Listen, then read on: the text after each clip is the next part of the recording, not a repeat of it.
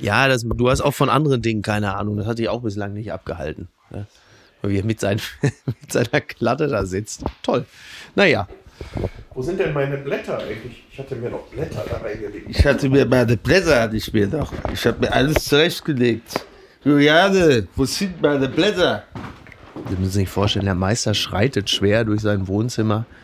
Durch die Bücherwand hindurch entschwindet er in Richtung Küche. Er hat sich wohl Dinge zurechtgelegt. Er hat sich etwas aufgeschrieben. Das scheinen ja wohl, da müssen ja ein paar richtige Knallerideen draufstehen auf dem Zettel. Ja, ich habe mir da so. Du sitzt da, du sitzt da wie Schabowski. Ne? Ja, Wann können wir denn-. Wann können wir denn mit dem Podcast anfangen? Es ist Samstag, der 3. Dezember. Apokalypse und Filterkaffee. Die frisch gebrühten Schlagzeilen des Tages. Mit Mickey Beisenherz. Einen wunderschönen Samstagmittag und herzlich willkommen zu Apokalypse und Filterkaffee mit der Wochenendbeilage. Und auch heute blicken wir ein bisschen auf das, was uns so bewegt, was treibt uns um, was macht uns wütend, was macht uns traurig, worüber müssen wir unbedingt noch sprechen. Und äh, ich äh, spreche mit ihm besonders gerne entweder auf der Bühne oder hier in schöner Regelmäßigkeit mit dem Mann, der Bücher geschrieben hat wie Hotel Laguna oder Die Kinder hören Pink Floyd und jemand, der so wie ich das jetzt erfahren habe, mittlerweile der beste Freund von Jonathan Mese ist. Warum das so ist, das werden Sie bald erfahren, höchstwahrscheinlich im Feuilleton der Süddeutschen Zeitung, deren Chef er ist und jetzt schon mit dem Kopf wackelt Alexander Gorkov. Hallo. das ist ja schon, stimmt ja schon alles. nicht. Was denn? Du hast doch so geschwärmt, du warst völlig begeistert Ich oder musst ihn- du dich von dem Mann distanzieren? Wegen Nee, nein, journalistischer Distanz. Unseriöse Bemerkung, dass wir beste Freunde sind. Wir haben uns kennengelernt. Das Ja. ist immer noch was anderes. Und du hast dich in seine Mutter verliebt. Mhm, die ist toll, ja. Wo wir jetzt hier gerade so, äh, ich blicke auf einen Adventskranz, also auch solche traditionellen Dinge sind dir nicht fern. Die sind vor allem meiner Frau nicht fern, diese traditionellen Dinge. Ja, Irgendjemand muss ja die Wärme in diesen Haushalt Mhm. bringen und das ist äh, für gewöhnlich kommt so etwas nicht von ich dir. wusste, dass es ein Fehler war, dass wir uns heute treffen und es bestätigt sich schon nach wenigen Sekunden. Ähm, All I Want for Christmas von Mariah Carey ist zum zehnten Mal in Folge auf eins der Charts. Was sagt das über unsere Gesellschaft aus? Keine Ahnung, ich, also Weihnachtsmusik ist weit weg von allem, was. Vielleicht sollte es, vielleicht sollte es Laila als Weihnachtsversion geben, so mit so, das gibt's auch äh, so immer so Weihnachtsversionen, wo dann im Hintergrund einfach so Jingles und Chimes eingefügt Ich glaube, ja, ich glaube, es, es ist äh, ein Signal dafür, dass die Leute zu Weihnachten gerne Weihnachtsmusik hören. Das ist, das könnte das ein Hinweis sein, oder? Sowas kann man sich nicht ausdenken. Cocaine Bear. Bär schnupft Unmengen Kokain und startet blutigen Amoklauf. Das meldet Tag 24 Los Angeles. Wir befinden uns allem Anschein nach in der Filmära blutiger Tierhorrorstreifen. Ein mordender Winnie Pooh, ein rachsüchtiges Bambi und nun ein völlig zugekokster, amoklaufender Schwarzbär. Besonders skurril. Die durchgeknallte Story von Cocaine Bear beruht auf wahren Begebenheiten. Nun gibt es endlich einen Trailer. Ja, es ist wohl so, das, also die Story dieses Filmes, der dann tatsächlich demnächst kommt, unter anderem auch besetzt mit dem verstorbenen Ray Liotta. Äh, da ist es so, dass aus einem Flugzeug mehrere Päckchen Kokain geschmissen werden. Die landen dann in einem Wald in Georgia, wo sie ausgerechnet von Kriminellen, Polizisten, Touristen und Jugendlichen gefunden werden und von einem riesigen Bären. Und der tickt dann auf Kokain komplett durch. Also man muss sich das einfach vorstellen, also du hast ja quasi so ein Pelztier auf Kokain, das komplett durchtickt und Amok läuft. Also in jeder anderen Welt würde das Tier natürlich sofort zu Schick Römer eingeladen werden und muss sich dann da rechtfertigen. In diesem Und- Falle ist es, Und Ray Liotta hat noch, also er war noch dabei, er hat den Film er, war, noch er war noch dabei. Das ist, ist natürlich für jemanden, Mein der Gott. Mhm. äh, in Goodfellas mitgespielt hat und auch sonst äh, diverse Filme nachhaltig geprägt hat, ist das vielleicht so als Aber du weißt ja nicht, es könnte ja ein, ein guter Film sein, oder? also wenn ich die Storyline äh, lese, deutet vieles darauf hin, dass es ein fantastischer Film ist, den ich unbedingt, ich meine, Cocaine Bear. Mich erinnert der, also ich werde ihn mir ansehen. Ja. Ich finde so Filme, wo äh, Kreaturen Mhm. lost sind, toll. Also ich habe als Kind äh, eine prägende Kinoerfahrung gehabt. Ich war, glaube ich, mit fünf oder sechs Jahren, wir hatten so ein Dorfkino in Ja, Meerbusch bei Düsseldorf und äh, da bin ich mit meiner Schwester in diese ganzen Horrorfilme gegangen. Ja. Die liefen damals immer in der Sonntagsmatinee. Ja. Äh, also zum Beispiel Godzilla und King Kong und auch noch in Schwarz-Weiß. Ach ja. so tausenden Japanern, die so ins Meer rannten und Ja, dann ja, stampfte genau, er da genau. noch äh, Ja. im Meer auf den Japanern rum Ja. und so. Und bei King Kong war es dann so, das war glaube ich Godzilla, und bei King Kong war es so, dass ich zum ersten Mal im Kino äh, wahnsinnig geweint habe, weil er mir so leid tat. Also hast du den, die quasi die, die tiefere Bedeutung des Filmes, des Werkes King Kong eigentlich schon verstanden? Sofort, ja. Die gequälte. konntest du bonden? Konntest du mit King Kong bonden? Und, ja, ja, wir waren, also ich, ich habe wirklich, ich habe sehr viel Empathie gehabt, weil er hängt ja da zum Schluss am Empire State Building und wird von diesen Flugzeugen so abgeschossen und Mhm. Ja. Ah, Der Film ist von 33. Ja, Den ja. haben die damals da gezeigt. Ja, Ist die haben also es war ja billig, dann Ja. äh, diese alten Kopien und Ja. dann wurde das im Dorfkino immer um 11 Uhr gezeigt. ja. Äh, auch die Nacht der reitenden Leichen und so Filme. ähm, das gab damals noch nicht so diese ganzen Aufpasser, die gesagt haben, das ist nichts für die Kinder und so. Stimmt. Wir haben da schön äh, Ja. umgesetzt. Und dieser Film, glaube ich, der könnte mich interessieren. dieser, zu, dieser zugekokste Bär. Ich würde ihn halt gern, ich weiß nicht, wer Regie gemacht hat. Ich würde ihn gerne aus Elizabeth Banks, die Schauspielerin Elizabeth Banks, also das scheint, die Crew dahinter und auch vor der Kamera sind jetzt nicht die absoluten Vollpfeifen. Mhm. Und äh, ich gehe davon aus, sie werden wahrscheinlich einen riesigen Spaß gehabt haben. Der ganze Film beruht wohl auf Tatsachen. Also es gibt diese Geschichte des zugekoksten Bären, nur dass der jetzt so einen blutigen Amoklauf gestartet hat. Also das wiederum, ähm. Ich habe nicht nur äh, Mese kennengelernt letztes Wochenende, sondern wer auch dabei war, war Alexander Kluge, den ich sehr verehre. ja, Äh, Und Kluge sagte den schönen Satz, wir sind von Geburt an auf der Flucht. Fällt mir gerade ein. Ja, Ja. und ich glaube, dass der, also wenn der Bär so als Fluchttier in diesem Film richtig gut gezeigt wird, äh, dann finde ich das toll. Mhm. Wobei der Bär ja ähm, qua Definition ja nun alles andere als ein Fluchttier ist. Also der Aber Bär jetzt, macht alle anderen weiß- zu Fluchttieren. ja, aber das weißt du ja nicht. Also wenn der richtig voller Koks ist, vielleicht äh, hat er eine Mischung aus Aggression und Panik. ja, da sind wir auch gleich schon äh, Ja. Deutschland, Katar nicht, dass er so demnächst, weiter. nicht, dass der Bär dann demnächst Wir einen reden ja sicher auch noch über die Nationalmannschaft. der Bär macht demnächst dann seinen eigenen YouTube-Kanal. Achtung Bär. Und dann hat er Gloria von Ton und Taxis zu Gast. So schön, wenn der Bär äh, den Film aus seiner Perspektive erzählen würde. Und der Bär, also Ja. das ist ein Schadbär und äh, das ist natürlich ein Problem. Das, äh, da habt ihr ja gerade hier in Bayern ja nur wirklich einige Erfahrungen. Ein zugekokster Bär. Das wäre eigentlich das, was Bayern noch gefehlt hat zu der Zeit.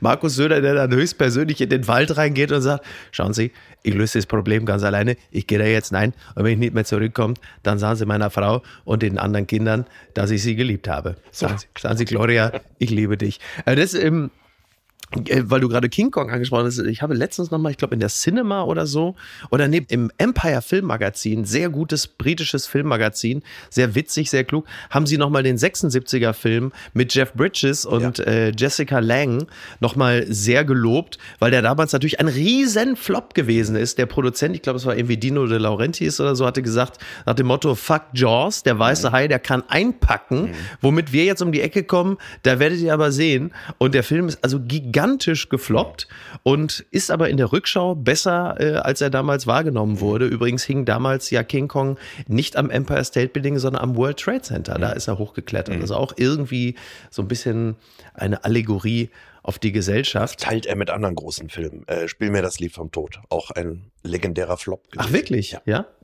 Ja. Ah, okay. Da gibt's ja einige Filme, die nicht Also so als er rauskam. Ja. Inzwischen hat er, glaube ich, seine Produktionskosten bei weitem eingespielt, aber es war ein, war ein Flop. Ach, guck mal, siehst du. Und was übrigens den Menschen als Fluchttier angeht, das ist bei, bei Kluge höchstwahrscheinlich in dem Fall im philosophischen Sinne gedacht, ist aber natürlich auch faktisch richtig und sorgt ja dafür, warum vielen Menschen empfohlen wird, äh, mal joggen zu gehen oder ein bisschen Sport zu machen, da sich ja im Laufe einer Woche äh, sehr viel Stress aufbaut und der Mensch als Fluchttier eigentlich gewohnt ist, auf Stress mit Flucht zu reagieren. Da wir uns aber vergleichsweise wenig bewegen und nur rumsitzen, gibt es keine Möglichkeit dieses Stressabbaus. Deswegen wird von Medizinern auch empfohlen, sich einfach zu bewegen, um dem natürlichen Impuls, dem Stress durch Flucht zu begegnen, in irgendeiner Art und Weise dann auch gerecht zu werden. Das- Laufen. Laufen. Oder wie es bei Rammstein heißt, links 2, 3, 4. Die gute Tat des Tages. Äh, links 2, 3, 4, das ist natürlich die richtige Ansage, wenn wir jetzt auf die deutsche Nationalmannschaft kommen und den mutmaßlich bald installierten neuen Bundestrainer Ede Geier oder Werner Lorand, denn das ist ja meistens das, was man an deutschen Stammtischen immer noch hört. Da soll jetzt mal so ein Schleifer kommen und den mal richtig Beine machen, den Arschlöchern. Der Spiegel schreibt, DFB aus bei der WM, das sind die Gründe für das Debakel von Doha. Äh, Peter Ahrens schreibt, fehlende Effizienz, falsche Trainerentscheidungen, strukturelle Mängel, das erneute Scheitern in der WM-Vorrunde ist das Resultat eines andauernden Versagens auf vielen Ebenen. Die Verantwortlichen aber stellen sich stur. Ja, erst einmal äh, liebe Grüße an den zuverlässig sehr, sehr guten Peter Ahrens vom Spiegel, der äh, unter anderem bei Twitter schrieb und da musste ich wirklich sehr, sehr lachen, weil Peter Ahrens ist ist ja gerade in Katar für den Spiegel und er schrieb jetzt gerade unlängst, man merkt es hier an jeder Ecke, ohne die Deutschen ist die WM-Stimmung verflogen. das ist einfach so witzig. Das ist wirklich alles eine Scheiße vor dem Herrn, wirklich. Mhm. Meine Fresse. Und äh, Peter Ahrens hat also ganz gute Gründe, und das mal ernsthaft so jetzt mal aus der sportlichen Perspektive zu betrachten.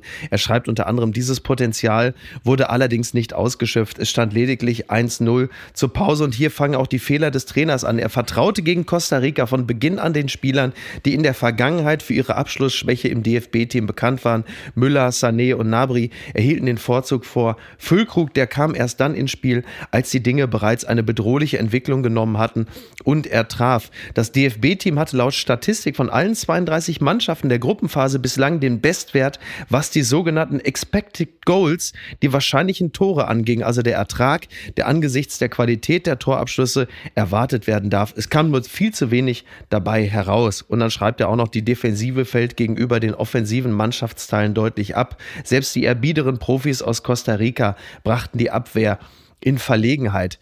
Ähm, das ist sicherlich eines der äh, Probleme in der deutschen Mannschaft, dass die Effizienz einfach überhaupt nicht da gewesen ist. Und Ahrens schreibt, dass wenn die deutsche Mannschaft ihre Chancen genutzt hätte, dann wären sie möglicherweise zur Pause schon mit 4 oder 5-0 in Führung gegangen und hätten so die Spanier unter Druck gesetzt, doch ein bisschen mehr zu tun, als sie dann gegen Japan gemacht haben, was schlussendlich dann zu 1 zu 2 Niederlage geführt hat.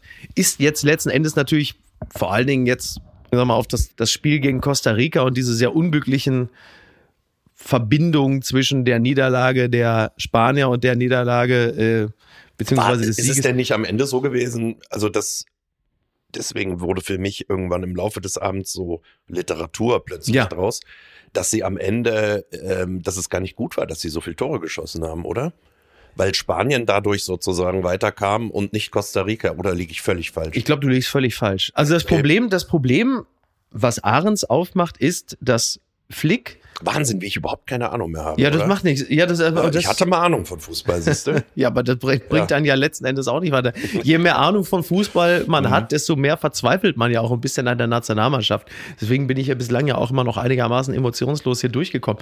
Also, Aber es war ein Grashalm in dem anderen Spiel, das irgendwas entschieden hat, oder? ja, also es, es war im anderen Spiel beim 2 zu 1 Sieg der Japaner. Deswegen habe ich mittlerweile übrigens auch überhaupt gar kein Problem mehr damit, wenn Godzilla Tokio platt trampelt. Die verdammten Japaner! Da ist es wohl so, dass vor dem 2 zu 1 der Japaner der entscheidende Pass von jemandem kam, dessen Ball vorher im Tor aus gewesen ist. Und das hat der Kölner Keller, um in dem Bild zu bleiben, nicht gesehen. Und äh, auch nach erneuter Überprüfung hat man gesagt, nee, das passt alles. Also wir sind im Grunde genommen, wir sind verpfiffen worden, wieder mal, klar.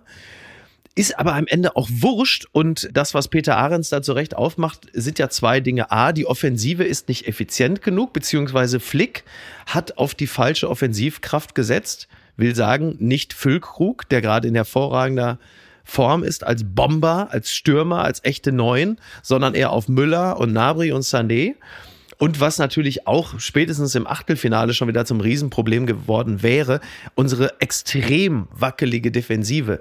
Also hätten wir die Vorrunde überstanden, äh, dann wäre äh, beim ersten richtigen Leistungstest im Achtelfinale sowieso wieder was ganz anderes auf uns zugerollt. Ich weiß jetzt gerade gar nicht wer.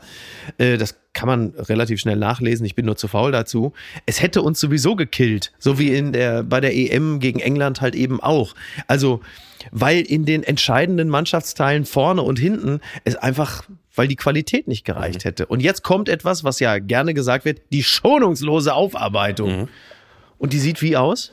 Äh, da ich keine Ahnung habe vom Fußball, weiß ich es nicht. Ja, ich kann nur sagen, ich habe vorgestern, äh, ich war ganz begeistert eigentlich davon, wie sie gespielt haben, Mhm. weil sie so, es war so jugendlich. Also es erschien mir so mit Musiala und so. Ja. Die ersten Minuten waren ja so, Ja. dass man dachte, toll, mh, ist doch eine tolle Mannschaft, lass den Flick mal äh, die weiter so aufbauen Mhm. und so weiter. Nur ist wahrscheinlich ein falscher Zeitpunkt, oder? Um eine Mannschaft aufzubauen. Bei einer WM sollte man eine Mannschaft wahrscheinlich haben. Das wäre, wäre hilfreich. Aber sagen wir es doch, äh, ist doch eigentlich ganz einfach. Uns fehlt äh, Gerd Müller oder So. sowas, oder? Naja, wir haben ja mit Füllkrug haben wir natürlich einen echten Neuner. Nur man muss dazu natürlich auch sagen, also ich glaube, niemand tut Niklas Füllkrug Unrecht, wenn man sagt, er ist ja jetzt auch kein Stürmer auf Weltklasse-Niveau. Also Benzema ist er nicht. So. Und Haben wir halt nicht offenbar. Harry Kane so auch nicht. So Haben wir nicht. Also ich glaube schon, dass Füllkrug mit der richtigen äh, Offensive, das hat man ja gegen Spanien ja sehr deutlich gesehen, Hm. dass er durchaus in der Lage ist, auf solchen Turnieren einige äh, Treffer zu erzielen. Ich würde sogar so weit geben, zu behaupten, dass im Grunde genommen die deutsche Mannschaft sich bei Füllkrug entschuldigen muss. Sie haben ihn dadurch, äh, sie haben ihn darum gebracht, WM-Torschützenkönig zu aber werden. Miki, diese ganze WM war ja jetzt mal aus deutscher Sicht schon seit langem eine solche Scheiße. Mein toller Kollege Holger Gerz schrieb, Ja. ich glaube, es war vor dem Spanien-Spiel. und- Sehr toller Text, ja. ja. und dem Tor von Gevatter Füllkrug, was für ein toller Name auch, oder? Ja. Füllkrug. Ähm, schrieb Holger diesen wunderschönen Satz am Ende, sie können gewinnen und haben verloren. ja. Und das ist, also mal abgesehen davon, dass es äh, wirklich fantastisch ist, ist es auch wahr. Und ich glaube, das ist einfach die ganze Geschichte, die über dieser WM liegt und über uns Ja, Deutschen, haben- weil ich, ich, also mich interessiert die Nationalmannschaft gar nicht so wahnsinnig. Ich würde mir eigentlich, glaube ich, wünschen, dass Flick bleibt. Mhm. Ich finde es immer toll, wenn Leute dann einfach bleiben, wenn sie richtig auf die Fresse gefallen sind. Und die ganzen Ratschläge von, von Bastian äh, Schweinsteiger, ja, Hansi, die Mannschaft hat nicht gebrannt. Äh, wo willst du dir das hinstecken nach so einem Spiel? Ist Also, ja auch äh, jetzt, jetzt Natürlich haben die gebrannt. Sie haben es halt nicht äh, auf den Platz gebracht und haben das entscheidende Tor nicht gemacht. Ja. Aber was, ich meine, was willst du dir diesen Unsinn anhören? Ja, du hast natürlich, also im Fußball oder im Laufe eines Turnieres beruht natürlich vieles auch einfach auf, auf Zufälligkeiten und auf Augenblicklichkeiten, in denen dann mal die Dinge entweder wunderbar ineinander greifen oder halt eben nicht. Also ich erinnere nur mal ganz kurz an die wirklich wunderbare WM 2010 aus deutscher Sicht, was übrigens meine Lieblings-WM ist, noch viel mehr als 2014, weil die Erwartungshaltung natürlich eine ganz andere war an die Mannschaft. Und dieses Spiel gegen England wird dieser Treffer von Frank Lampard gegeben der ja einer war, dann wäre dieses Spiel möglicherweise ganz anders gelaufen und wir wären da vielleicht gegen England rausgeflogen und man hätte da gesagt, es war ja auch ein Achtelfinale, man hätte gesagt, ja, guck, es reicht halt einfach nicht. So ist es jetzt anders gelaufen und ähm, so sind wir jetzt halt wieder mal ausgeschieden. Es hätte auch einfach anders laufen können. Die Probleme sind natürlich offensichtlich da, es mangelt halt einfach an guten Verteidigern und es mangelt an echten Mittelstürmern. Das ist eine Frage der Ausbildung und das ist auch übrigens etwas, was Mehmet Scholl 2012, als die EM aus deutscher Sicht sehr, sehr gut gelaufen ist, schon moniert hat und alle haben ihm auf die Fresse gegeben und gesagt, was redet der Mann da?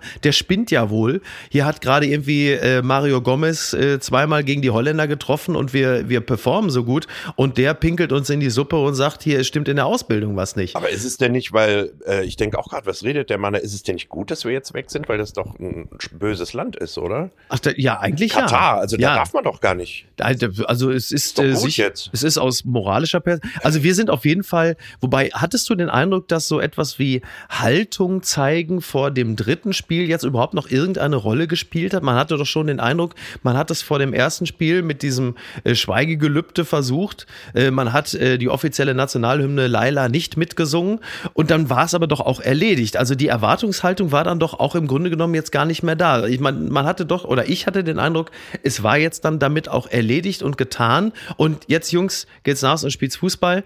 Wir haben ja jetzt auch mal was gezeigt. Ja, ich, äh, ich hatte ehrlich gesagt schon vor der WM nicht das Gefühl, dass die Mannschaft, die da Fußball spielen soll, aufgefordert ist als Mannschaft, also nicht als Individuum. Da kann Ja. jeder Spieler ja sagen vorher, was er will und was er glaubt und was er für richtig hält. Also Leute wie Goretzka und so weiter haben das ja auch gemacht. Aber ich habe diese ganze Diskussion vorher extrem äh, irritiert verfolgt, dass die Mannschaft immer Haltung zeigen Mhm. soll. Das ist eine Mannschaft. Also Ja. sie sollen ja als Mannschaft Fußball spielen. Ja. Und Haltung heißt ja, ist ja eine meistens doch private Entscheidung. Mhm. Meine Haltung, meine Gesinnung. Das ist auch nochmal ein Unterschied Ja. im Übrigen. Ja. Äh, weil ich kann die Gesinnung haben, dass ich es absolut nicht in Ordnung finde, wie Homosexuelle in Katar behandelt Ja. werden. Aber daraus müsste eine Haltung resultieren. Aber die Haltung können ja nicht äh, Spieler treffen, die ungefähr acht oder zehn Jahre alt war, als die WM nach Katar Ja. vergeben wurde. Ja. Die Haltung muss dann der DFB äh, Genau. oder die FIFA müsste das machen und der DFB in der FIFA. Aber die Spieler dahin zu schicken und zu sagen, jetzt denkt euch mal ein schönes Zeichen aus, das ist die andere Sache und die finde ich, äh, Ja, es ist ja die ganze bisschen- Diskussion unglaublich. Es ist ja ein bisschen fatal. abgewälzt worden auf die Spieler, ne? Die Natürlich. dann äh, so so Leute wie Manuel Neuer, die dann einfach auf die Fresse gekriegt haben, weil sie dann die Binde nicht getragen haben. Aber es ist ja nicht deren Entscheidung gewesen. Sie sind ja diejenigen, von denen auch erwartet wird, dass sie auf dem Platz sich 100 Prozent Es auf kommt den immer aus einer gigantischen Selbstgerechtigkeit heraus, weil ich habe ja auch sehr oft dann so gehört, wenn ich so, weiß ich nicht, im Radio oder so, das kann man von denen ja wohl noch erwarten, die haben ja nichts zu verlieren. Ja. Und aus dieser Haltung heraus, nach dem Motto, die feinen Herren Millionäre Mhm. sollen sich mal ein Beispiel nehmen an den Herrschaften aus dem Iran, Ja. die todesmutig waren, als Ja. sie die Hymne verweigert haben. Die Männer haben ja Familie im Ja. Iran, ja? Ja. Also die haben was auf sich genommen. Was auch stimmt. Aber wieso sollen wir eigentlich als Deutsche ständig in einen moralischen Weltwettbewerb uns äh, einbringen, den wir überhaupt nicht gewinnen können? Also ich, ich habe manchmal, ich bin so ratlos manchmal, weil ich so denke, dass wir Werte haben, auf denen unser Verhalten basiert, das ist das eine. Aber wenn du den Spiegel mal umdrehst, stell dir mal vor, wie die Welt auf uns gucken muss, die wir ständig rumlaufen und überall Haltungsnoten verteilen als Deutsche. Ja. Und dass wir ständig versuchen, unsere politischen Bedürfnisse, die wir haben, mit unserer Moral in Einklang zu bringen.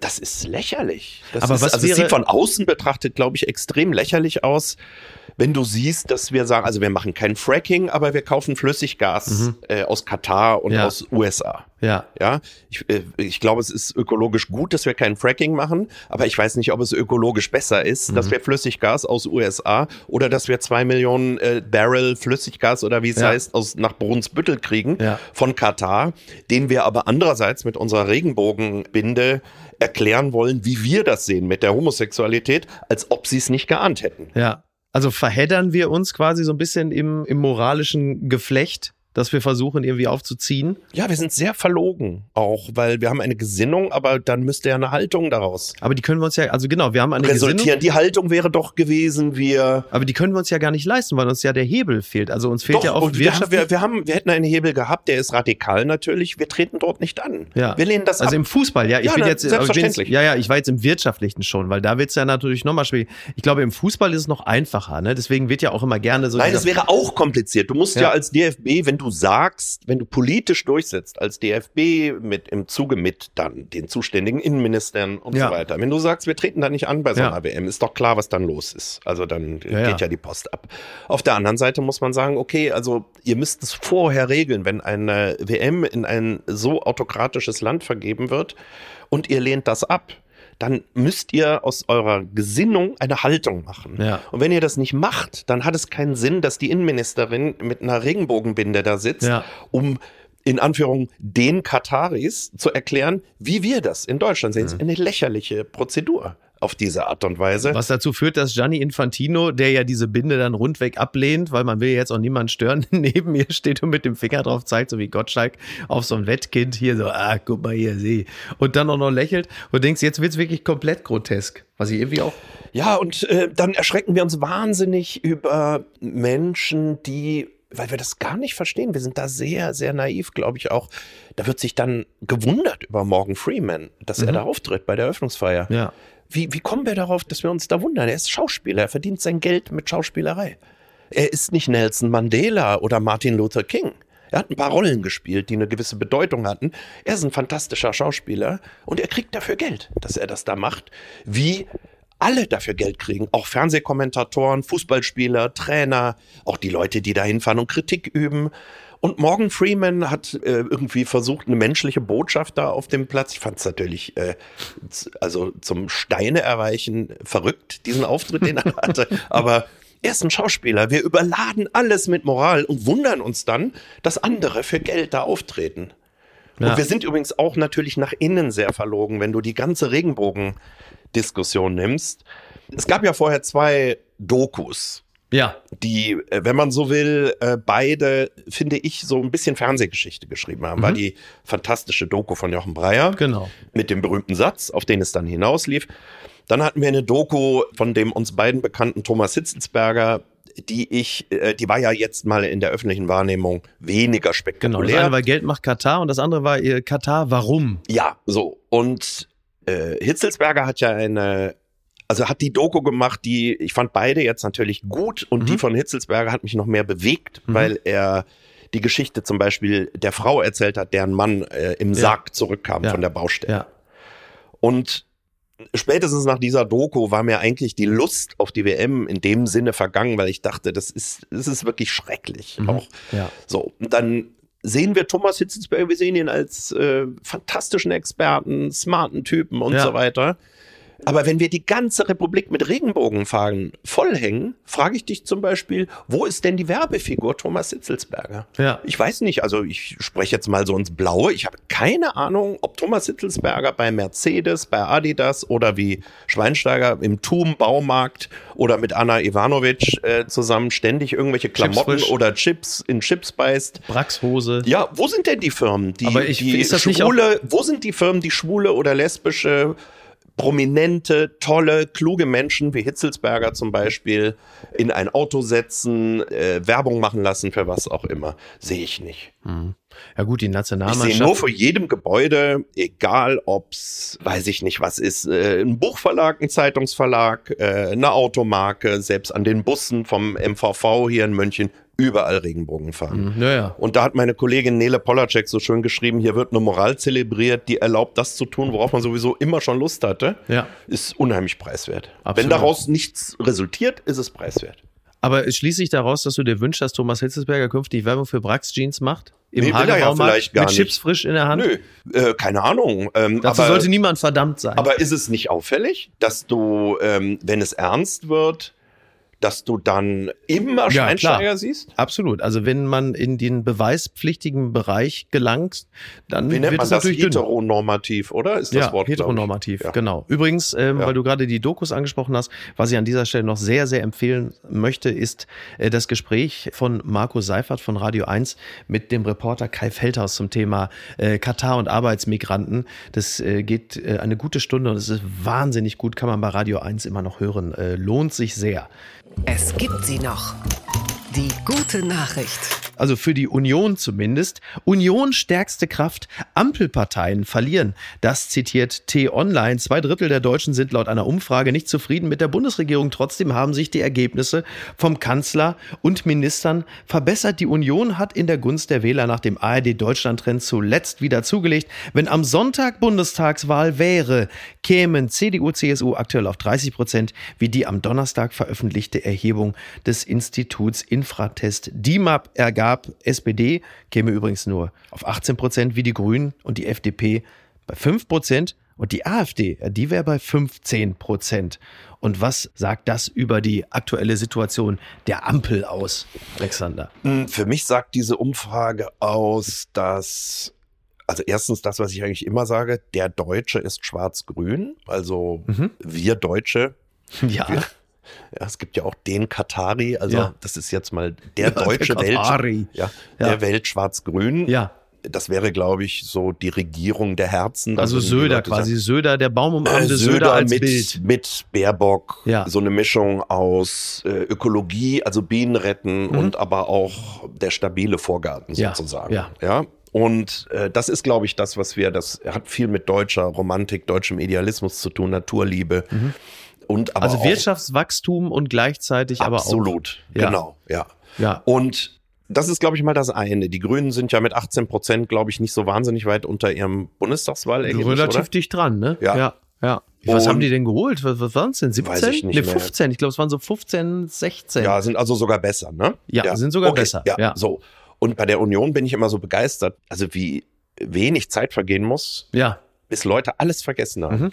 Weil es ist ja jetzt nicht so, dass Scholz jetzt wahnsinnig viel Zeit gehabt hätte, also sozusagen reformtechnisch das Land nach vorne zu bringen, Ja. weil es kam ja doch relativ schnell nach seiner Wahl, brach die Hölle los. Na, der ja. Koalitionsvertrag sah eigentlich andere Dinge vor, Ja. die man gerne in Angriff genommen hätte. Ich habe nur dieser Tage eine Statistik gelesen, dass ich glaube zwei Drittel, also ich glaube fast 80 Prozent der, also mehr, fast 80 Prozent der deutschen Industrie, kleine mittelständische Betriebe Mhm. Und so weiter, bezeichnen die Verkehrsinfrastruktur in Deutschland als schlecht oder sogar katastrophal.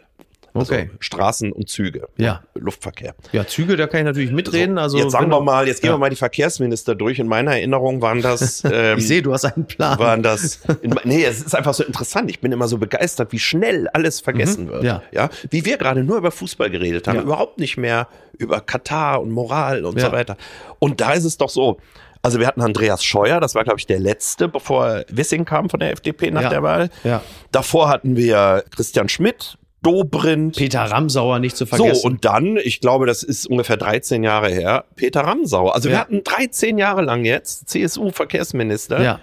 Und überleg mal, also wenn du diese Namen so durchgehst, alleine Scheuer, ich glaube, keiner weiß mehr, wer das ist. Mhm. Doch, Andi Scheuer hat. wird momentan wieder, also spielt sich mehr wieder in den Lichtkegel der Öffentlichkeit, weil er relativ viel twittert gerade, dann Ja. im Sinne von sperrt die Klimakleber endlich ein, bisschen Knast wird denen gut tun und man immer da sitzt und sagt, naja, wenn einer sich in erster Linie darum verdient gemacht hat, Verkehrsprojekte zu blockieren, dann waren es nicht die Klimakleber, sondern Andi Scheuer. Und du denkst, ah, guck mal, also ist ja, Ja, toll. also wir, man muss jetzt mal sagen, wir, wir kommen also im, im fest im Sommer, Ja. wenn du aus dem Sommerurlaub kommst, fest also über die Grenze, fest über den Rhein von Frankreich nach Deutschland. Früher war das doch immer so, wenn man so zurückkam, Mhm. Ja. dass man so gesagt hat, so, also schöner als da, wo man war, wird's jetzt wirklich nicht. Genau. Aber jetzt funktioniert wieder alles. Genau, also Vollkornbrot und ordentliche Straßen. So. Willkommen und, in Deutschland. Und äh, vorbei. ja. Also wir leben ja in einem Land, wenn du sagst, äh, ich nehme den Zug um sowieso, äh, dann bin ich dann da, wirst du nicht da sein. Du Naja, weißt ich habe schon sicher. von Hamburg nach Berlin so lange gebraucht mit der Bahn,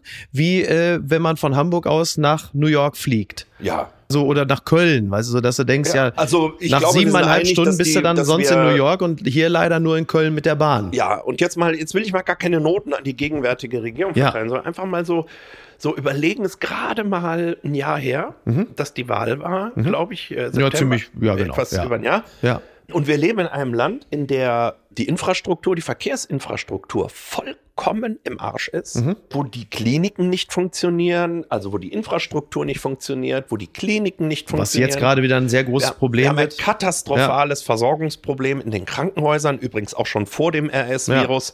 Aber wenn du das jetzt mitkriegst, was mit den Kindern los ist, also ich meine, das ist zum Weinen und Mhm. Ja, das ja. ist katastrophal und das ist doch alles nicht in, in 14 Monaten angerichtet worden, sondern da ging es halt um gewinnmaximierte Kliniken.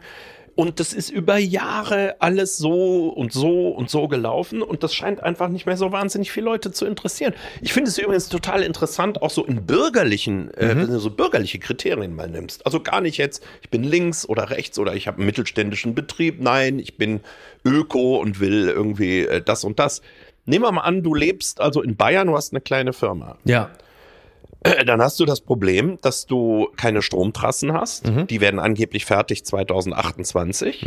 Du hast das Problem, dass die Abstände zwischen den Windrädern, äh, weil dafür Ja. hat ja Söder und die CSU gekämpft, so groß sind, dass wir keine Windräder haben. Ja. Mhm. Es gibt in Bayern keine Versorgungssicherheit, was die Energie angeht.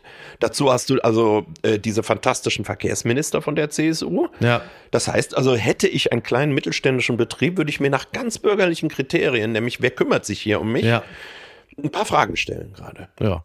Äh, Total, wobei Markus Söder würde das wahrscheinlich schon wieder als äh, typisches Bayern-Bashing aus dem Norden respektive Berlin begreifen.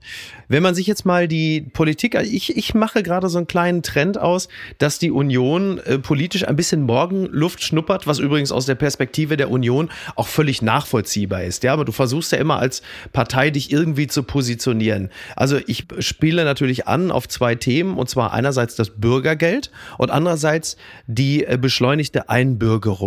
Und da merke ich oder glaube ich zu erkennen, dass äh, die Union, nachdem es ja vorher beim Thema Corona oder äh, Waffenlieferung. Da gab es natürlich ganz viel staatsbürgerliche Verantwortung. Da mochte man als Union auch nicht ausscheren, weil man sich dann doch deutschlandweit weitestgehend einig war über den Kurs. Da konntest du dich natürlich auch nicht profilieren, weil du konntest kaum anders als der Regierung zu sagen, ja, habt ihr recht, da gehen wir mit. Und jetzt kommen aber so ureigenste Themen der Union. A, da sind die Faulen, die sollen sich gefälligst ein bisschen anstrengen. Mhm. Also Bürgergeld und natürlich auch, wer kommt denn noch alles hierher? Stichwort Einwanderung und Zuwanderung.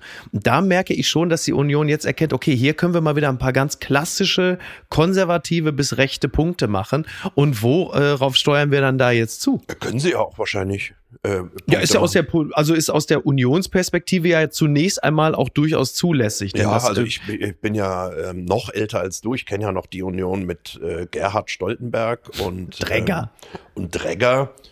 Und vielleicht steuerten wir auf diese Union zu, das weiß ich nicht. Mhm. Ich habe keine Ahnung. Dann werden sie sich irgendwann mit den Grünen einigen müssen, mit denen sie ja koalieren wollen. Aber verkennt Tages. eine solche Union nicht ein massives demografisches Problem, was ja auch ein bisschen Wieso? mit dem die zu Gesellschaft tun hat? altert äh, rapide ja. und alte Menschen wählen eher CDU als junge. Also kann es schon sein, dass das in sich genommen sozusagen eine zwar zynische, aber sinnvolle Strategie ist für die Union. Da, da hast du recht. Ja, das stimmt. Für Wir die Union. Ja, wir leben ja in einer Gesellschaft der Alten. Und, Ja, ja. Und äh, also ich werde ja äh, sollte ich äh, das biblische Alter von 70 oder 80 erreichen, sehr, sehr Komm, viele. die drei Jahre will äh, ja noch schaffen. Ne? Sehr viele Zeitgenossen um mich herum haben, die genauso alt sind Ja, wie ich. ja. Und die Klimakleber sind dann so alt wie ich jetzt und sind wenige, ja. Wir sind mehr. Kleber ist das so ein geiles. Verdammt, der Klimakleber. Ja. Nein, aber das ist klar, das, das, dieser Kurs ist Wir vermutlich. sitzen dann da, hören Rammstein Ja. im Pflegeheim und die, ich weiß, was die hören. Es kommt halt einfach niemand vorbei, der dir mal den Hintern abwischt, weil einfach niemand da ist. Dann wirst du da abgesetzt in dem Heim und dann musst du halt gucken. Dann kommt im Zweifel an dir so ein Roboter mit so einem Stock und äh, wischt dir halt den. Also genau, für die Politik der Union lassen wir jetzt mal moralische Fragen außen vor, sondern denken nur strategisch. Für die Politik der Union und ihre Wählerschaft ist das sicherlich ganz klug, diesen Kurs zu fahren. Aber für das Land ist es natürlich nicht besonders schlau, denn wir werden ja, egal ob dir das gefällt oder nicht, aber du wirst ja um Zuwanderung ähm, von mir aus bleiben wir auch mal bei kontrollierter Zuwanderung, was Natürlich. immer das auch bedeutet, kommst du gar nicht umhin. Nein, ist doch immer auch Dir klar bleibt gar, kein, gewesen. gar keine, also selbst wenn du also es ist übrigens ja klug, Migration und Zuwanderung zuzulassen, alleine weil dieses Land ansonsten Micky, ich habe vor äh, vielen Jahren, äh, als ich anfing bei der Süddeutschen Zeitung, Anfang Mitte der 90er, habe ich jahrelang die CSU begleitet. Das war mein Job als politisch, innenpolitischer Reporter. Ja. Äh, sehr viel äh, Zeit verbracht äh, mit Theo Weigel, Edmund Stoiber und Mhm. diesen Menschen damals. Weigel irgendwann getroffen vor einem Jahr oder vor zwei Jahren, der Ja. sagte, das war damals ein Fehler von uns, der Satz, Deutschland ist kein Einwanderungsland. Mhm, ja. Natürlich haben sie damals, der Weigel ist ein toller Mann, toller, Mhm, toller ja. Mann. Ich kann nur wirklich jedem raten, den einzuladen, dem zuzuhören. Und der, wie es sich für tolle Leute gehört, reflektiert er auch über seine Ansichten und sagt nicht immer nur dasselbe Jahr lang und sagt, wir haben einen Fehler gemacht damals äh, mit dem Satz. Natürlich haben wir die konservative Klientel bedient. Ja. Natürlich haben wir auch, das war immer Politik der CSU, der Sorge der Menschen Rechnung zu tragen, also vor allem der Menschen in Bayern natürlich, Ja. die sehr werte strukturiert konservativ sind und so weiter. Und trotzdem sagte er, es war ein Fehler. Und natürlich ist es ein Fehler. In diesem Jahr ist meine Mama gestorben im Pflegeheim hier in München. Ohne Einwanderung äh, wäre nicht mal zweimal am Tag jemand reingekommen. Und es ist ja jetzt schon die blanke Not in dem Pflegeheim. ja. Und es ist lächerlich, auch in höher qualifizierten Jobs. Wir brauchen Einwanderung in Genau. Deutschland. Klar. Ja, ja. Ist völlig logisch. Und die Union, wenn die das jetzt so weitermachen, werden sie es, werden sie es machen. Sie werden allerdings, glaube ich, nicht mal mit der FDP dann klarkommen, weil die FDP, glaube ich, die ja in mancher Hinsicht leicht Ja, versuch mal, versuch mal ein Wort zu finden, das wir dann nicht später rausschneiden müssen. ist, sieht das, glaube ich, anders. Ja, Ja. und wenn, also wenn Merz darauf spekuliert, ich möchte irgendwann mit Lindner zusammen, dann muss er, glaube ich, was das angeht, äh, und da musst du dich auch, auch Christian Lindner fragen lassen, ob er mit so einer Union dann zusammen sein will, Ja. die Menschen gegeneinander ausspielt, weil es ja gegen den alten FDP-Freiheitsbegriff, Dahrendorf und so weiter. Also wenn du den Freiheitsbegriff nimmst als FDP und dich jetzt nicht nur auf Goldkettchenträger und Kubicki und, und so Leute. Und ähm, die Pornopolitikerin. so, siehst du, und da wollte ich jetzt drum rum, dass Ja, natürlich. du Ja, immer auf die Ich Zwölf. lass den nicht. Ja, so. Aber dann muss ich ja auch die FDP fragen, ob sie da mit so einer Union mal irgendwann zusammen sein will. Ja, Wenn wobei- das, wobei das es ein ja- spalterischer Haufen. Naja, wobei es ja äh, schon immer mal wieder auch so leichte Tendenzen von der FDP gibt, die alte Geschlossenheit zur Union mal wieder so aufzunehmen, aber so ganz funktioniert es dann wahrscheinlich nicht. Nö, ist eine, ich finde es eine interessante Partei, weil so viele Leute da sind, die so unterschiedlich sind. Also Das hast so du sehr schön, das hast du sehr schön ja, gesagt. wirklich, ich finde die Partei äh, interessant. Ich, ich habe jetzt keine Wahlempfehlung Also, du ausgesprochen. willst sagen, diese Partei ist intellektuell sehr divers aufgestellt. Genau. Ja? Ja, also ja. du hast tolle Leute da, Ja. wie, wie Kuhle und, und Absolut. Vogel, Vogel, sehr ähm, gut. Strack Zimmermann. Strack Zimmermann hat im selben Gymnasium wie ich Abitur gemacht und ich glaube, dass sie deswegen so unheimlich verbissen ist in Waffen. Und, und so, wirklich, hat im, im selben äh, Dorfgymnasium wie ich Abi Ja. gemacht und wir haben alle, die wir da rausgefallen sind aus dieser Schule, irgendeine Art von Trauma zu bewältigen. Gewinner des Tages. Auf eine Spritztour mit Lotto-Millionär Chico. Zitat, hör mal, im Ferrari durch McDrive. Das berichtet der Spiegel. Es gibt eine schöne Reportage über Chico, den Milliard, Milliardär, wollte ich schon sagen, Multimillionär, Klammer auf, er ist es doch hoffentlich noch, Fragezeichen, Klammer zu, aus Dortmund, aus der Dortmunder Nordstadt, Arbeitslosigkeit, Alkohol, Kokainabstürze, dann das große Glück. Kürsat Yildirim knackt den Jackpot. Wie findet sich der 42-Jährige aus der Dortmunder Nordstadt in seinem neuen Leben zurecht? Ein Ortstermin. Eigentlich müsste er Shampoos kippen in Dubai, sagt Chico. Aber erstens trinkt Chico kein Alkohol und zweitens ist er ein Dortmunder Nordstadtjunge, der für immer zum Ruhrgebiet halte. Also lehnt er an seinem Ferrari auf dem Parkplatz vom Roadstop Hohensüburgstraße zwischen Dortmund und Hagen, wo der Kentucky Ranch Burger 14,75 Euro kostet und schiebt sich frittierte Garnelen in den Mund. Die Garnelen hat er eben von McDonalds geholt. Dazu sieben Cheeseburger. Immer im Ferrari durch McDrive, sagt Chico. Ich muss einfach sagen, ich liebe, also jeder, der ein bisschen Herz hat, muss ja Chico einfach nur lieben, der ja so eine Art äh, türkischer Wiedergänger von Lotto Lothar ist. Ja, ja, aber es, ähm, äh, vielleicht wird ihm das gar nicht gerecht, weil du weißt ja gar nicht, also bei, bei Lotto Lothar wissen wir ja, wenn ich mich recht erinnere, ist es irgendwie ganz traurig geendet. Kuzilowski, der hat fünf Jahre nach seinem Lottogewinn, ist der an Leberzirrhose gestorben. Ja, ist, also ist ja auch schon. Und bei also das wird Chico nicht passieren, zumindest. ähm, das weiß ich alles nicht, was ihm passiert, aber er ich trinkt ja bin, keinen Alkohol. bin, ja, ich bin aber ganz. Äh, eigentlich habe ich gerade gedacht, schließt sich der Kreis äh, zum Problembären am Anfang ähm, Ja. und auch zu King Kong, wenn Jetzt man bin so ich sehr will. gespannt. Ja, weil es ist einfach eine Figur, die mich berührt. Ja. Ich möchte es mal so sagen. Vielleicht auch, wie Kluge sagen würde, ein Fluchttier wieder. Mhm. Ja. Und er hat so eine Art, also ich habe das nur überflogen. Ich fand den Bericht im Spiegel fantastisch, den der Kollege da geschrieben hat. Auf Der Mhm. Kollege wenig, heißt übrigens äh, Max äh, Poloni. ja. Und äh, der Bericht ist ja gar nicht lang, aber der ist wirklich sehr, sehr schön. Ja, ja. Er behandelt den mit großem Respekt und äh, gleichzeitig kommt natürlich diese irre Komödie auch raus. Ja. Ähm, und du hast eigentlich so das Gefühl, deswegen musste ich gerade an den Bären denken, im, der da äh, rumwütet, Mhm. dass er so eine Art Verschnaufspause gerade hat als Fluchttier. Ja. Also er hat ja da erzählt äh, in der Geschichte, dass er ordentlich in die Fresse bekommen hat schon, ein paar Probleme Mhm. Ja, ja, hatte im absolut. Leben. Von Kokain war, glaube ich, auch hier Schon die im Rede. Gefängnis gesessen. Ja, also ähm, Raub und all ja, das. Ja. Und er hat so eine Art Verschnaufspause jetzt. Äh, Ja. Und die hätten wir natürlich alle gern. Neun Millionen ist eine ganz gute Verschnaufspause. Ja. Und äh, was ich sehr liebe an ihm ist, was ich übrigens auch an Füllkrug so liebte, völlig anderes Thema wieder zurück. Ähm, die Sprache. Also Mhm. beide haben so eine Art äh, toll zu reden. Der Füllkrug hat einen Satz Was gesagt, den ich, den ich gerade nicht mehr zusammenkriege. Wir wollen jetzt nicht durchdrehen, sagte So, er nach also dem das war der eine 1-1 gegen Satz, wir wollen Spanien. jetzt mal nicht durchdrehen, hat er ja auch prophetisch recht gehabt. Ja, ja. ja. Und das zweite ist, äh, ich fand dieses Tor von ihm ja so grandios, Mhm. weil du merktest im Grunde, dass da zehn Jahre Demütigung, zweite Liga nicht eingesetzt werden und so weiter. Mhm. Ja. Wie der das Ding von rechts unten nach links oben da reingedengelt hat. Ja. Und da hat der irgendwie so einen Satz gesagt wie, ich habe gesehen, irgendwie, es war der richtige Moment und ich hatte gerade Schwung. Der Pragmatismus der Straße. Ja. Und das ist ja etwas, was man sehr lieben kann. Also ich liebe das an den Texten von Haftbefehl. Den darf man als Feuilletonist nicht mehr loben, weil die Feuilletonisten dann immer schreiben, jetzt wird er auch schon von Feuilletonisten gelobt. Das ist äh, ein furchtbares Selbstgeißelungsthema. Aber er hat eine tolle Sprache. Und Chico äh, liebe ich sehr in dieser Spiegelgeschichte den Satz, äh, der Ferrari, das ist kein Auto, das ist Weltmeisterschaft. Und das ist einfach gut, das ist toll. Ja. Ja. Er und, viel- und er raucht im Ferrari. Ja. Ja, er Äh, hat, ich äh, kaufe mir keinen Ferrari, um dann im Ferrari nicht zu rauchen. fantastisch, So. oder?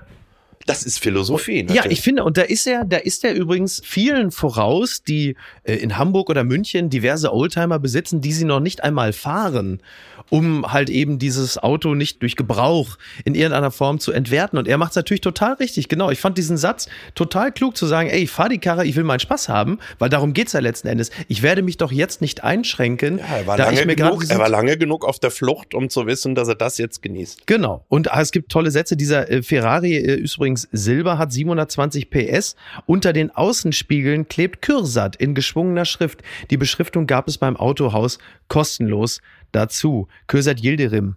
42 Jahre alt, ehemaliger Gießkranführer, tätowierte Finger und rote Marlboro. Neben Chico auf dem Parkplatz steht ein Reporter der Bild-Zeitung. Daneben ein achtjähriger Junge mit seinem Vater. Der Junge heißt Gianluca und hat an Bild geschrieben, dass Ferraris seine Lieblingsautos seien. Die Redaktion hat ein Treffen arrangiert. Chico soll Gianluca eine Runde mitnehmen. Der Vater von Gianluca heißt Mike, natürlich mit M-A-I-K, und ist Hausmeister in Hagen. Mike fährt einen VW Golf und hat Tränen in den Augen. Er sagt, er sei stolz, dass er seinem Jungen eine Ferrari-Fahrt ermöglichen könne. Ihr seid sozusagen echte Chico-Fans, ne? fragt der Bildmann. Ich rauche mir noch eine, dann düsen wir, sagt Chico. Das ist alles so, ich kenne das in Anführungsstrichen Milieu, Dortmunder Nordstadt, weil ich ja ähm, nicht weit davon aufgewachsen bin, in Castrop-Rauxel. Dortmunder Nordstadt, Dortmund kenne ich natürlich, Soundgarden, legendäre Ecke. Und dann, wenn man weiß, wo der herkommt, wo das ist, dann hast du natürlich auch eine Ahnung davon, was es bedeutet, dann da zu Geld gekommen zu sein. Und ähm, das, das ist so gut. Ich muss ein paar Sachen zitieren, weil es einfach so schön ist. Unter anderem also Chico hat ja ungefähr knapp 10 Millionen gewonnen. Zwei Tage später klingelte sein Telefon. Ein Mann von Westlotto sei dran gewesen. Herr Yildirim, Sie sind jetzt Multimillionär. Der Mann habe ihm geraten, niemandem von dem Gewinn zu erzählen. das ist, das, das hat jetzt, das hat jetzt nicht ganz, das hat jetzt nicht ganz geklappt. Zwei Millionen seien jetzt weg, sagt Chico, investiert in Wertanlagen. Außerdem Ferrari habe er ein Penthouse gekauft. Designerkleidung in Amsterdam. Wo denn? Wo denn das Penthouse? Wahrscheinlich im Dortmunder Norden. Okay, Lage, wahrscheinlich- Lage, Lage. Lage, Sagt Lage. der Immobilien. Okay. Das hat wahrscheinlich ein Penthouse in Dortmund. Im Norden hat wahrscheinlich 80.000 Euro gekostet. Also für Chico natürlich 800.000 ist klar. Ja. Designerkleidung in Amsterdam, dazu die Uhren, unter anderem die Audemars Piguet, Michael Schumacher und natürlich den Porsche Turbo S2. Der killt alle. Ja, einmal, Chico. einmal wie Rummenigge, oder? Ja. Ja. Äh, Uhren und, Und das ohne mit den Kataris Geschäfte zu machen. Also äh, ja, moralisch also ist. wir, wir äh, dürfen ja nicht sagen, es ist, glaube ich, rechtlich äh, problematisch. Also Karl-Heinz Rummenigge ist, als er mit zwei Rolex aus Katar wiederkam, Ja. die gefilzt wurden und er über 200.000 Euro, glaube ich, nachverzollen musste, Richtig. nicht bestochen worden. So ist es juristisch. also Einwandfrei. Ich meine, Chico ist natürlich perfekt für den Boulevard. Ich möchte ihn wirklich wahnsinnig gerne mal im Kölner Treff zu Gast haben. Ich finde den äh, einfach wahnsinnig spannend und auch einfach unterhaltsam. Und der Boulevard leckt sich natürlich die Finger nach so jemandem. Jetzt gibt's auch schon, also eine Langzeit-Doku ist geplant. Er hat einen, hat einen Vertrag unterschrieben bei einem Fernsehsender. Ich weiß nicht wer. Ich fürchte, also ich, ich hoffe, es ist wenigstens Spiegel TV. Ich fürchte, es ist RTL 2. Aber der, der ist natürlich auch unglaublich unterhaltsam. Und diese Langzeit-Doku, die lohnt sich wahrscheinlich. Möglicherweise sogar mehr als elf Stunden Jens Spahn, wer weiß. Und die Geschichte ist ja irgendwie auch ein bisschen vorgezeichnet. Es gibt so ganz tolle Schlagzeilen, unter anderem jetzt gerade eben Lotto-Millionär Chico hat die Spendierhosen an und sponsert einen Fußballclub. Das schreibt der Stern. Und äh, da, da sieht man natürlich so diverse Dinge kommen. Und ich liebe dieses, ich habe dir das Foto ja auch geschickt. Du siehst dann Chico, der steht dann vor so einem Plakat, da steht dann drauf, unser Sponsor Lotto-Millionär Chico. Heute zu Gast. Chico aber halt eben nicht C-H-I. C-O geschrieben, sondern dann auch noch falsch C-A-I-K-O. Unser Chico. Und das ganze, das ganze Bild, und ich wünsche mir so sehr, dass Peter Torwart, der große Regisseur Peter Torwart, also Bang Boom Bang, sicherlich sein, sein Opus Magnum, dass der diese Geschichte verfilmt, weil keiner schmeckt dieses, Hat dieses, Chico denn, hat Chico denn, kommt aus einer der Geschichten raus, ob er einen Freund hat, einen guten? ja, er hat doch einen Freund, der ihn berät. Okay. Ich denke, jetzt ist wirklich Zeit für Panik. Spätestens jetzt. Und der Freund berät ihn in Finanzfragen. Da darf einem ich jetzt glaube, der Anruf des Mannes von der Lottozentrale, äh, der reicht nicht. Also Ja. wünschen würde ich ihm jetzt jetzt hatten wir unsere Freude Mhm. und jetzt würde ich ihm wünschen, dass er zur Ruhe kommt. Ja. Und ich, als Freund würde ich ihn jetzt, glaube ich, wie man so sagen könnte, ein wenig aus dem Verkehr nehmen. Beiseite nehmen. Ja, und Ja. sagen, Chico, jetzt pass mal auf, jetzt fahren wir mal äh, nach Sandford. Das ist ja ein beliebtes Ausflugsziel, Mhm. Ja, ja. wie ich weiß, als Rheinländer, wenn Ja. man da oben wohnt. Und jetzt gehen wir mal länger ohne Begleitung von anderen äh, Menschen und Medien. Mhm. Ja. Jetzt gehen wir mal richtig schön lange äh, an der Nordsee Ja, spazieren. ich fürchte, es wird anders kommen. Und jetzt wird es so, so pseudophilosophisch oder ein bisschen fabelhaft im eigentlichen Wortsinn. Es gibt nämlich auch eine Meldung von der Westen. Lotto Chico aus Dortmund, jetzt kommt schon das Beste, bricht sein Schweigen. Wo ich sagte, ich habe gar nicht mitbekommen, dass er überhaupt jemals geschwiegen hat. Sowas macht man nicht. Die große Überraschung, Lotto-König Chico aus Dortmund kündigte am Donnerstag plötzlich an, dass der Kauf seines Stammcafés Raffaello nicht zustande gekommen sei. Dabei hatte Kürsat Y, wie Chico mit bürgerlichem Namen heißt, Wochen vorher im TV den Deal bereits für sicher erklärt. Also es war wohl folgendermaßen, dass Chico eigentlich sein Stammcafé, das Café Raffaello, kaufen wollte. Und er war sich wohl mit dem Besitzer des Cafés bereits handelseinig. Und dann hat der Besitzer des Cafés aber einen Rückzieher gemacht vom Café Raffaello. Und darüber hat man sich jetzt zerstritten. Weil Chico meint, äh, jetzt, weil der Laden jetzt natürlich das Café Raffaello in der Dortmunder Nordstadt jetzt populär geworden ist, er hat gesehen, dass der Laden nun besser läuft und wolle noch mehr Geld machen. So, dass das Etablissement bei Google bereits als, ich zitiere den Westen, Chico Café geführt werde, würde aber nicht auf seine Kappe gehen. Das war ich nicht, macht Chico klar. Von nun an meide er den Laden zwar, doch auch der Lotto-Glückspilz will kein böses Blut. Für mich ich wollte das Café nicht kaufen, um Geld zu machen, sondern damit jeder weiß, dass ich da bin. Schließlich hat der Multimillionär inzwischen auch schon ein neues Lieblingscafé und zwar nur wenige Meter weiter. Zukünftig schlürft Chico sein Espresso im Café Royal in der Schützenstraße 41 in Dortmund. Und das finde ich, und deswegen meine ich, äh, es ist wie in einer Fabel, wie in einem modernen Märchen. Denn jetzt geht es natürlich schon los. Diese Geschichte und auch die Moral von der Geschichte. Da hat jemand sehr viel Geld, der eigentlich schon am Balkon stand und sagte, ich springe jetzt hier runter. Und der hatte ja aber trotzdem irgendwie sich sein kleines Leben so eingerichtet, sein Stammcafé, wo er immer war. Das Stammcafé ist weg. Er hat sich mit dem Besitzer seines Stammcafés über das Geld zerstritten. Also er geht schon nicht mehr in dieses Café, wo er immer war. Und du kannst jetzt schon an allen Fingern abzählen, was als nächstes kommt, mit wem er sich alles zerstreiten wird. Es riecht schon leicht verbrannt. Ja. Also man merkt schon, ja, es riecht schon Also leicht die verbrannt. Storyline ist im Grunde genommen schon völlig klar. A, B und C Teil sind im Grunde genommen schon vorgezeichnet. Lass uns überlegen, wie wir es schaffen, dass er gut aus der Sache rauskommt, Mickey, und äh, ihn nach Sandford an die Nordsee bringen. Entzauberte Scheinriesen.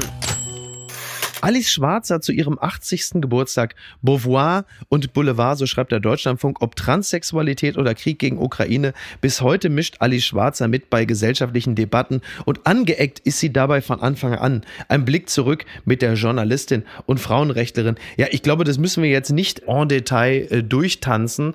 Gratulieren Alice Schwarzer ganz herzlich zum 80.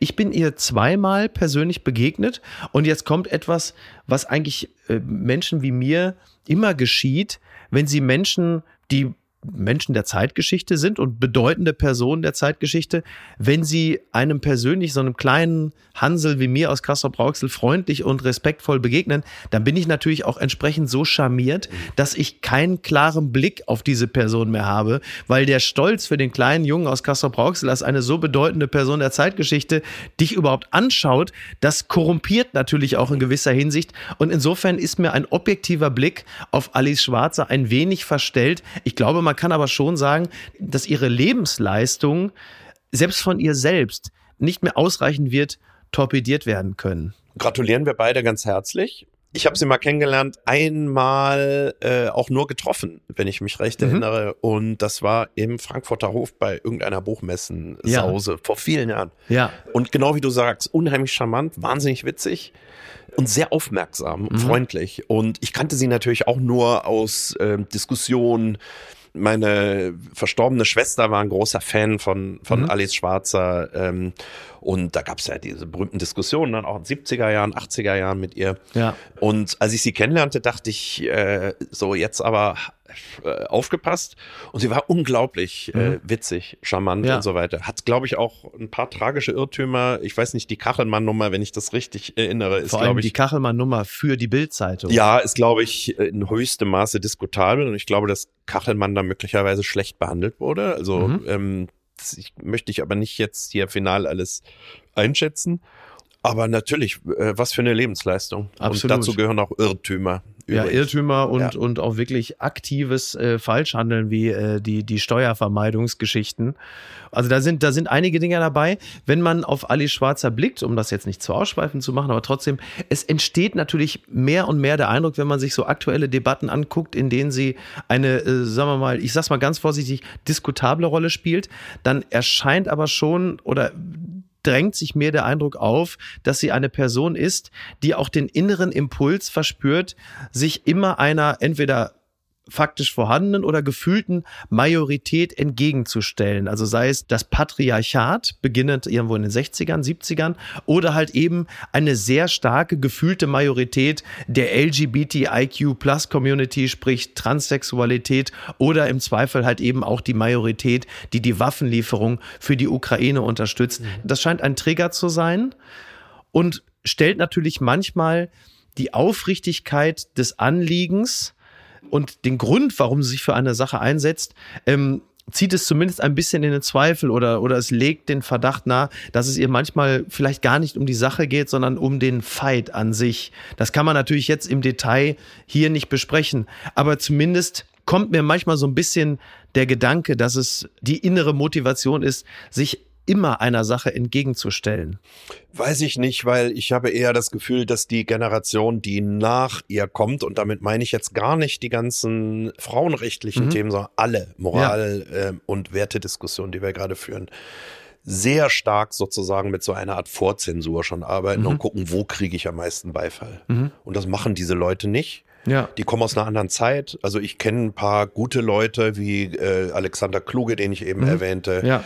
Äh, Edgar Selge, die in Sachen äh, Corona, Impfen, Kluge nicht jetzt, aber Selge in dem Fall. Ach, du beziehst dich jetzt auf den offenen Brief beispielsweise. Zum ne? Beispiel, Ja, genau. ähm, ja. äh, Ich wollte übrigens das jetzt gar nicht auf die, auf die Briefschreiber äh, jetzt generell Nee, ich, münzen. ich, ich, ich möchte einfach sagen, es gibt eine gewisse, Kluge hat ja auch Stellung bezogen, auch Mhm. zu äh, russischen Künstlern. Bei Ja. uns in der Zeitung, wo er gesagt hat, die Kunst muss der Raum bleiben, wo die weiter agieren dürfen, auch wenn sie mal mit Putin da waren oder hier waren. Und das ist unpopulär. Und Ja. ich sehe bei dieser Generation von Leuten, die sozusagen nicht mit Twitter groß geworden ist, eine stärkere Offenheit, Positionen einzunehmen, für die du bei Twitter geteert und gefedert wirst. Ja. Weil sie einfach sagen, ich möchte aber diese Diskussion bitte offen halten, ob wir da richtig oder falsch liegen. Was ja übrigens auch sehr, sehr gut ist. Finde ich richtig gut. Total, Finde ich absolut, richtig ja. gut, unabhängig davon, ob ich die Meinung dann teile. Genau. Finde ich das richtig gut. Genau. Und möglicherweise ist das bei ihr auch der, der Impuls. Also Ja. das ist eine andere Debattenkultur gewesen, als wir es heute haben. Und weil wir jetzt ja gerade schon im Seniorenbereich unterwegs sind, Ulrich Wickert ist auch gerade eben 80 Jahre alt geworden. Die äh, Tagesthemen haben ihm äh, einen Gruß äh, ausgesendet. Also Susanne Daubner und äh, Ingo Zamperoni äh, haben ihn gegrüßt, haben ihm zum 80. gratuliert, haben dann äh, den Zuschauern und Zuschauerinnen eine geruhsame Nacht gewünscht. Ist es eigentlich ein Slogan, also Ihnen noch einen angenehmen Abend und eine geruhsame Nacht?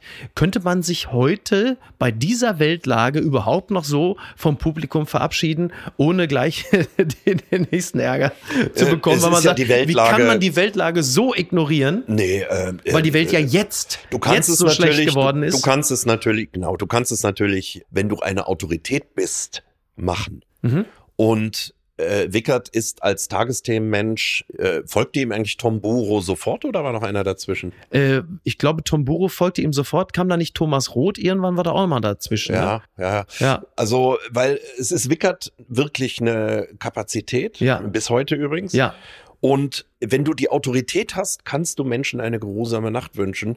Und die Zeiten äh, waren immer scheiße. Mhm. Und auch, äh, auch als er die Tagesthemen moderiert hat, war das so. Wir haben immer natürlich die Tendenz zu sagen, so schlimm war es noch nie. Mhm.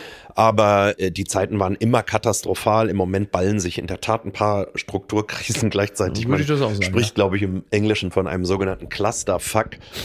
Aber es ist, natürlich kannst du das. Wenn du eine Autorität bist, kannst du es machen. Es ist nur so, dass ich als, wie du ja siehst und weißt, alter Mann, jetzt auch langsam das Gefühl kriege, diese Autoritäten verschwinden. Ja.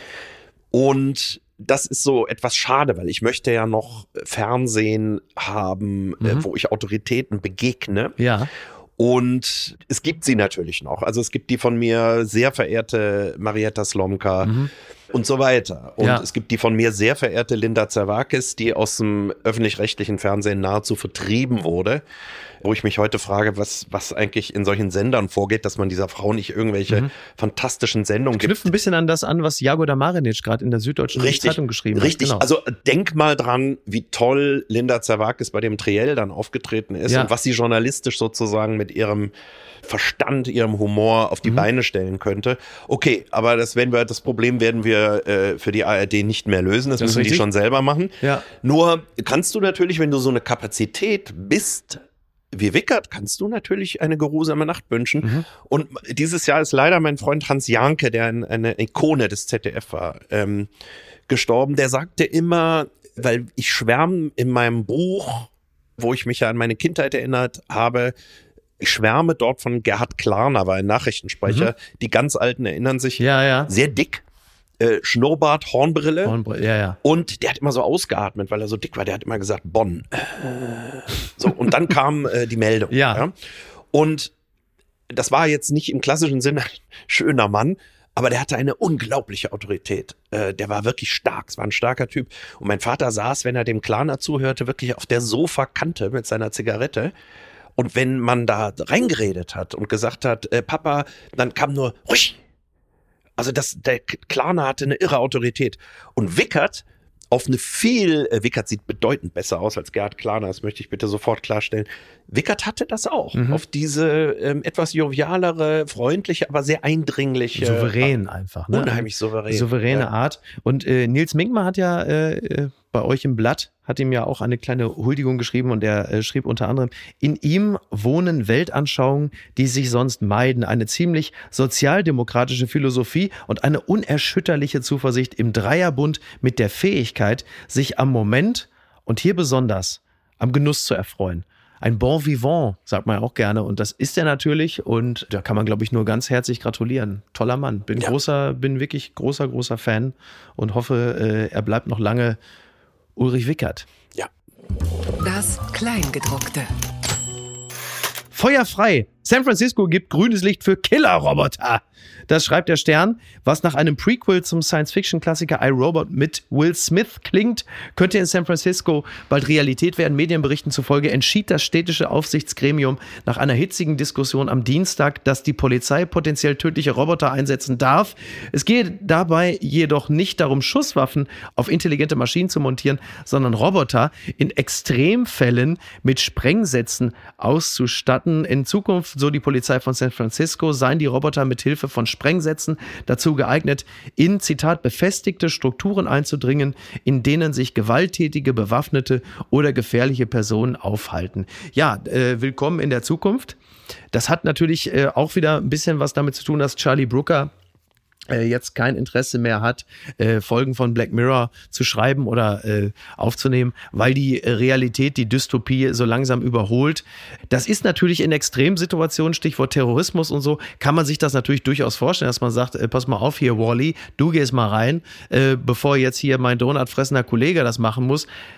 Andererseits, wenn man sich die Entwicklung in San Francisco oder Venice und Co. anguckt, in der es halt ein massives Obdachlose. Genau, eine massive anwachsende Obdachlosigkeit und auch eine, ich sage es jetzt mal ganz bewusst so, Zombifizierung eines ganzen Bevölkerungsteils. Das wird ja immer mehr zum Problem dort, weil diese Gesellschaft auch immer weiter auseinandergeht, die berühmte Schere und ganze Bevölkerungsschichten einfach durchs Raster fallen.